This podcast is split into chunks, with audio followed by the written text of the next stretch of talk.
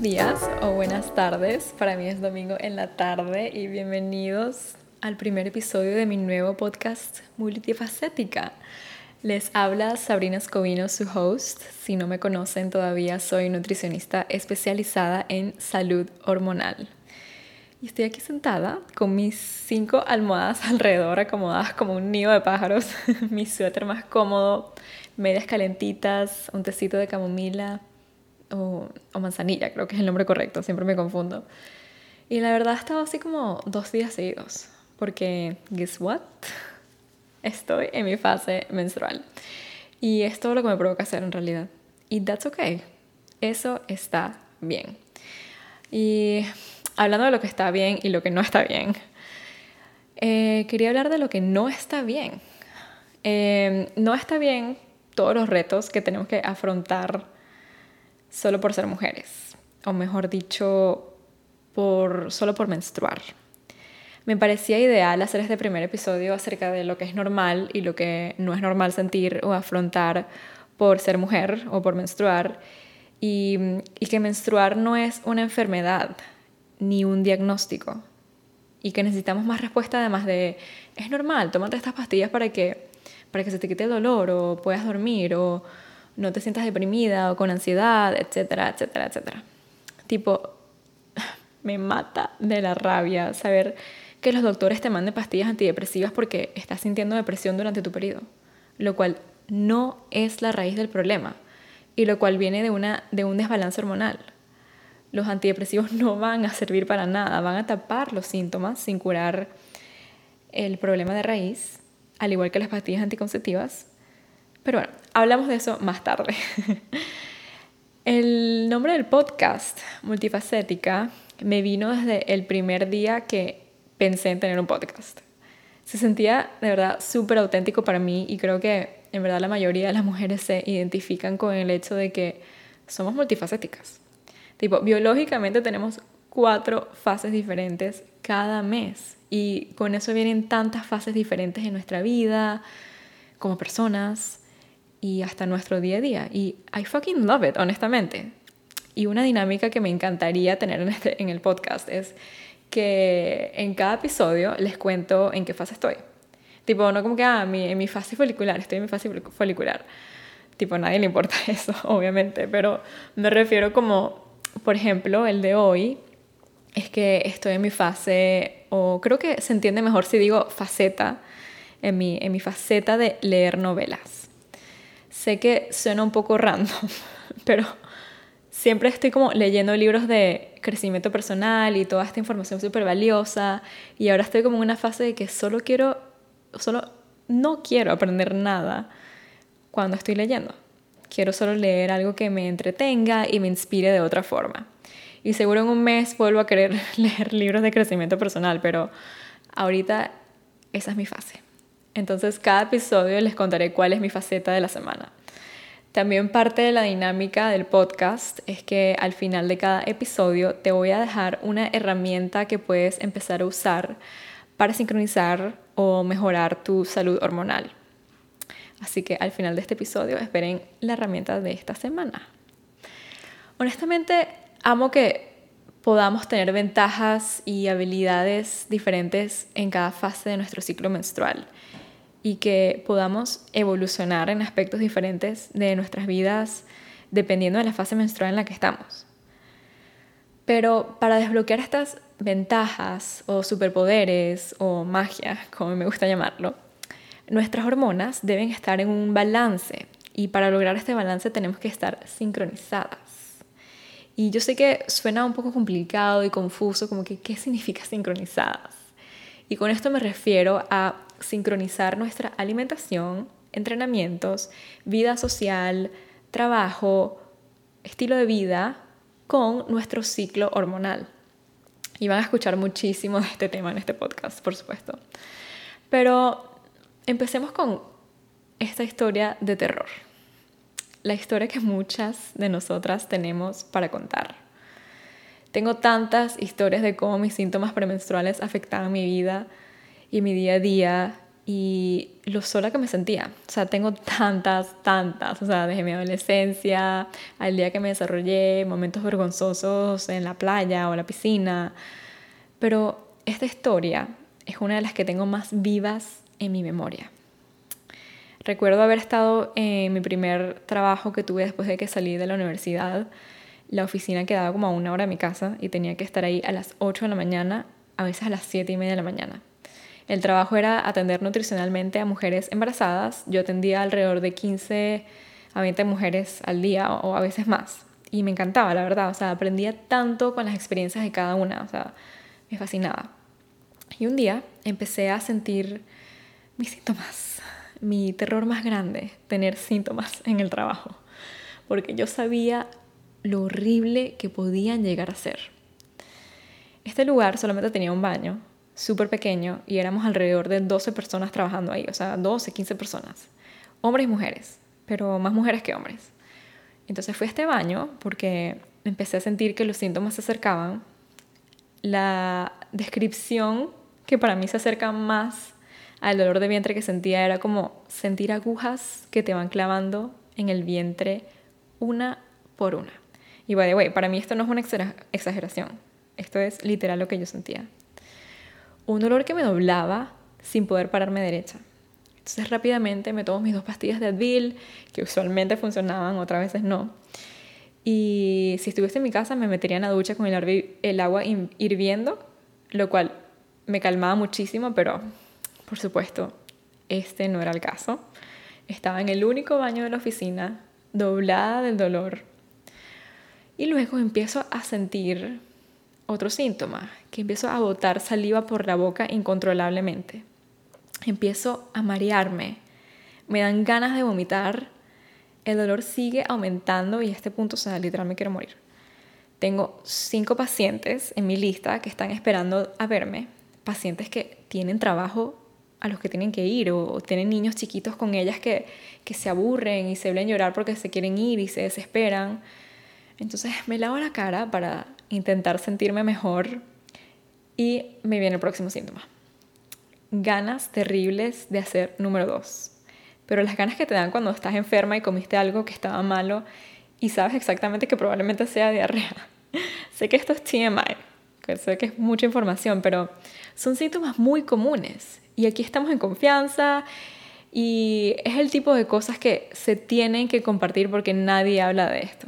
Y tipo, si yo estuviese escuchando esto hace años o en ese momento, me sentiría tan identificada y tan entendida y es exactamente como quiero que ustedes se sientan.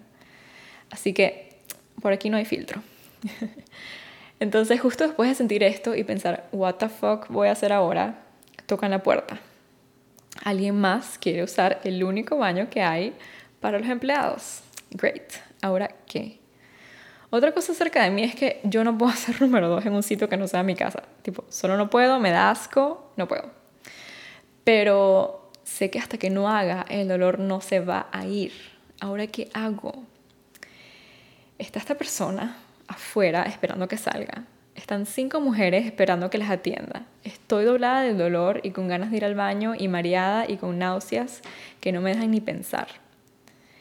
Para resumirles, tuve que ir a la oficina de mi supervisora, decirle que me comí algo que estaba malo y que tenía que irme a mi casa porque era físicamente incapaz de trabajar ese día. Lo peor de todo es que no pude decirle la verdad a mi supervisora, que es mujer, porque no sabía, o porque sabía que no me iba a entender, que, que no iba a ser una excusa suficiente para poder irme a mi casa que me iba a decir que era normal, que solo me tomaron Advil y se me quitaba, o que me iba a decir que era una exagerada y me daba muchísima vergüenza. Así que me, monté en mi carro, doblada del dolor, arriesgándome de manejar en esas condiciones por una hora. Llegué a mi casa y pasé todo el día en la cama. Y quiero saber la realidad. Es que esto no es nada comparado con las historias de otras personas que he escuchado.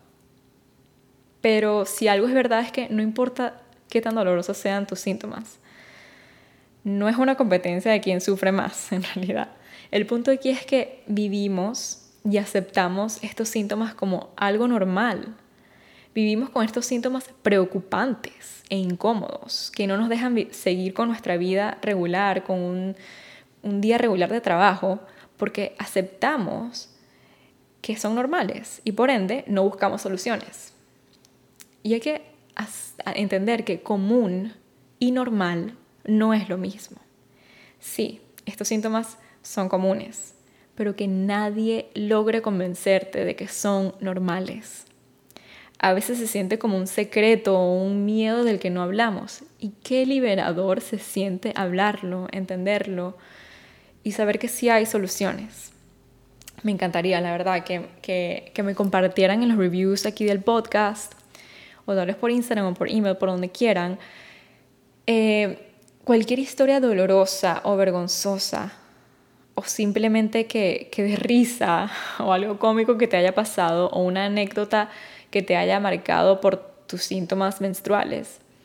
Me encantaría leer algunas aquí en el, en el podcast y compartirlas con ustedes anónimamente, obvio, no las voy a divulgarlas, pero, pero para sentirnos entendidas y conectar con estas historias que estoy segura que todas hemos pasado siéntanse 100% libre de, de, libres de compartirlas y si no quieren que las lea por aquí, solo me dejan saber, pero creo que a todas nos encantaría sentirnos que no estamos solas, saber que es común, pero recalcarles que no es normal.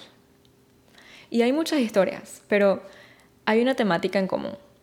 Cuando por fin nos llenamos de valor para ir al doctor y tal vez encontrar una solución, nos hacen sentir invisibles, dramáticas, exageradas, nos ignoran o no nos toman en serio. Y las respuestas profesionales que buscamos suelen terminar solo siendo prescripciones que no queremos y de las cuales que ni siquiera nos advierten los efectos secundarios. O simplemente nos dicen o nos insinúan, ah, eso es normal, en, la menstruación viene, viene con ser mujer. Amigas, ser mujer menstruar no es un diagnóstico. Y ese es el tema de hoy. Lo llaman la epidemia hormonal y viene acompañada de muchísimo sufrimiento silencioso. Hay unos números que dan miedo, como estos de una encuesta para médicos, que 70% de los doctores admitieron no reconocer los síntomas de endometriosis ni saber cómo tratar a pacientes con esta condición los médicos no están entrenados adecuadamente para la salud de la mujer.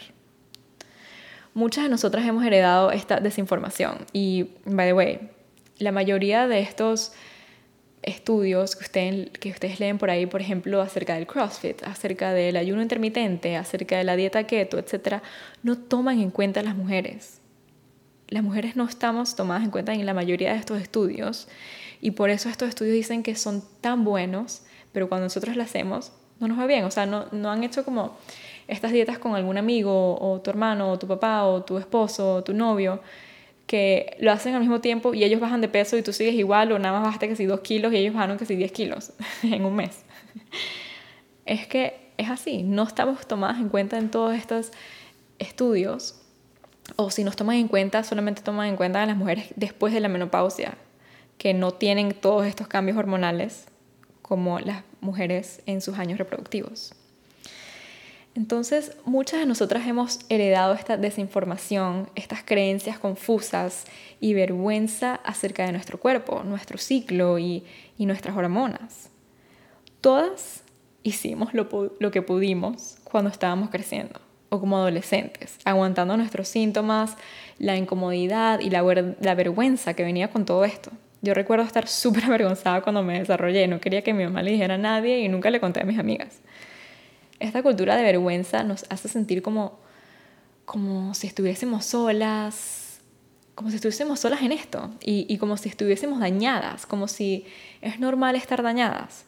Tipo, obvio, o sea, es normal sangrar como locas por una semana, tener dolores insoportables, dolores de cabeza que no te dejan pensar, problemas de digestión, senos sensibles, dolor, no poder dormir, sentir ansiedad, estar depresivas, tener problemas para tener hijos, y todo esto es normal, porque somos mujeres, ¿no?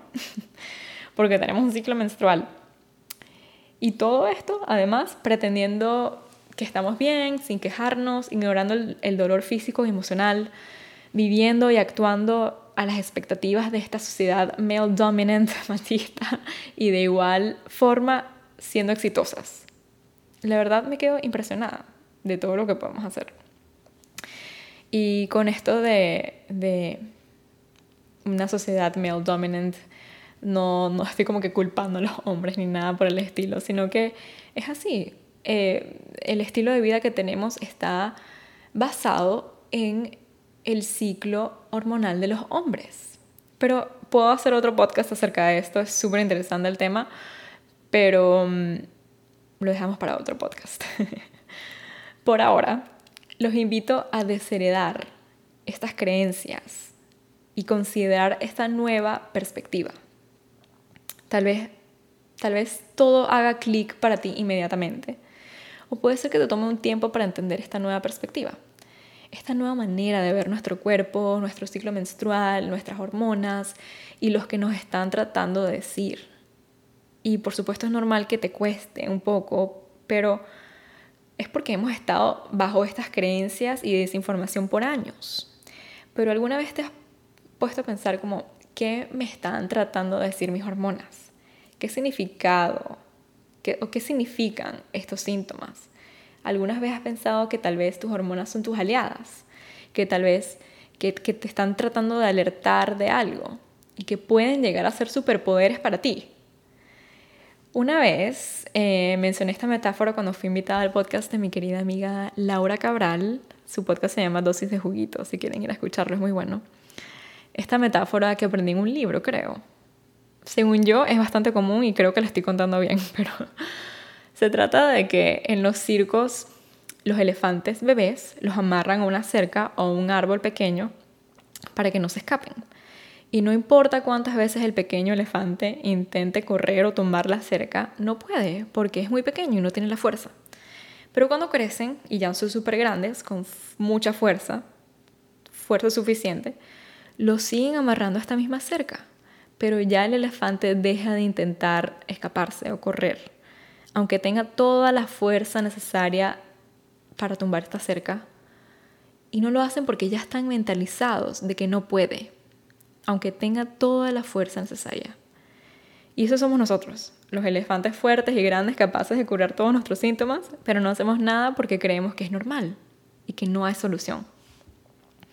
Entonces esta nueva perspectiva que las invito a considerar es que las hormonas son, bueno, esto no es una perspectiva, esta es la realidad, que las hormonas son mensajes químicos que llevan señales e información valiosa que cuando es entendida claramente y están en balance, todos los procesos internos se llevan con facilidad y los resultados son periodos suaves y fáciles, peso saludable, buen dormir, buen humor, energía, piel radiante, mente clara, estar alerta, em, excelente digestión, etc.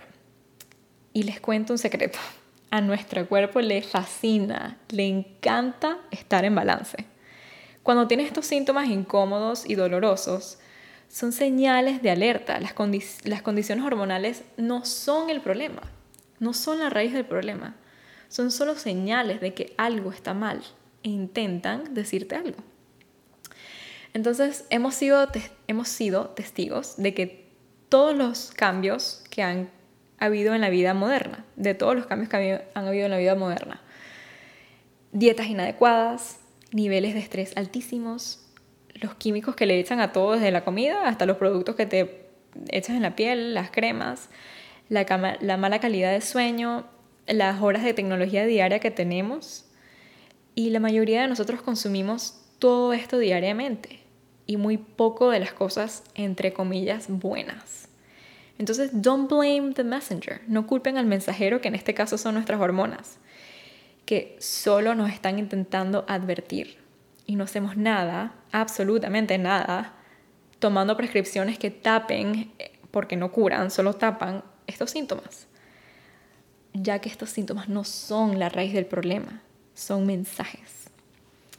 Entonces, nunca, nunca es tarde para, para tener una relación saludable con tus hormonas y con tu cuerpo, para empezar a ver tus hormonas como aliadas y celebrar tu cuerpo He sido testigo de muchas mujeres que con solo cambiar su dieta y su estilo de vida han revertido sus condiciones hormonales. Y con esto viene mucha confianza en sí mismas y ver la vida con mucha más felicidad. Como ser más radiantes. Para algunas personas es más sencillo y para otras puede tomar algunos meses, pero la realidad es que todas podemos vivir seguras de nosotras mismas, sin esa montaña rusa hormonal y glow from within, sentirnos radiantes. Otra cosa es importante saber que es que nuestros síntomas o condiciones no significa que estemos haciendo algo mal o que has estado haciendo algo mal, o sea, no es tu culpa o, o no significa que estás dañada. Es que la vida del siglo XXI interfiere con los procesos naturales del cuerpo, incluyendo el balance hormonal. Entonces mi approach en la salud hormonal es la sincronización. Si me sigue por Instagram y TikTok saben que siempre hablo de esta sincronización. Y antes de explicarle en breve qué significa que esta sincronización y qué puedes hacer, déjame explicarte o decirte qué es normal en tu menstruación. A veces ni siquiera sabemos cómo debería sentirse nuestro periodo o qué es normal y qué no. Para mí fue un shock cuando aprendí que el dolor de vientre o el, el dolor durante tu periodo no es normal. O sea, no podía creer que todo lo que había sufrido, estaba indignada, lo que todo, todo lo que había sufrido por años lo podía haber evitado. Entonces, la duración de tu periodo depende en la fase en la que estés. Recuérdate que somos multifacéticas. Entonces, en nuestra adolescencia, un ciclo normal puede durar de 23 a 90 días y es normal. Pero en los años, mm, cuando tenemos entre 20 años y 40 años, es normal un ciclo de 24 a 38 días. El average es 29, pero cualquiera fuera de ese rango no es normal. Y cuando nos acercamos a la menopausia puede ser de 24 días o puede ser que se te ausente hasta 4 meses. Es normal. O una cosa que también es normal es que cambie la duración hasta unos 6 días. O sea, no siempre tiene que ser números exactos. Por ejemplo, si este mes te duró 24 días y el mes que viene sea de, de 30 días, no pasa nada. No es algo alarmante, no, no significa nada. Eh, lo normal es que tu periodo dure de 3 a 7 días. Fuera de eso, no es normal. Eh, es normal que puedas sentir una presión en el vientre, o sea, que sientas que algo está funcionando ahí, pero no es normal tener que tomar medicamentos para el dolor o doblarse del dolor o sentir que te clavan agujas en el vientre, como, como yo lo describo. No es normal tener migrañas o dolor de cabeza. Tus senos pueden ser que te sientan, se sientan más grandes, pero no deberían de doler. Tu humor puede cambiar y esto lo vamos a hablar ahorita, pero no deberían de haber cambios extremos de humor como si se sintieran fuera de control. Ya que esto está claro, hablemos de la famosa sincronización y qué puedes hacer para sincronizar tu ciclo. Tenemos cuatro fases, la fase folicular, la ovulatoria, la lútea y la menstrual. En cada una de estas fases tenemos diferentes necesidades en términos de nutrientes, de comidas, de niveles de energía, de entrenamientos, niveles de creatividad, etc. Entonces la clave aquí es sincronizar todos estos aspectos de nuestra vida basado en la fase en la que estés. Recuerda que somos dinámicas y no me voy a cansar de decir esto y estoy muy feliz que escogí este nombre porque creo que está perfecto. Somos dinámicas, somos multifacéticas y no estamos hechas biológicamente para actuar como nos han condicionado. Esto de ejercitarnos intensamente todas las mañanas, trabajar duro todos los días y comer igual siempre.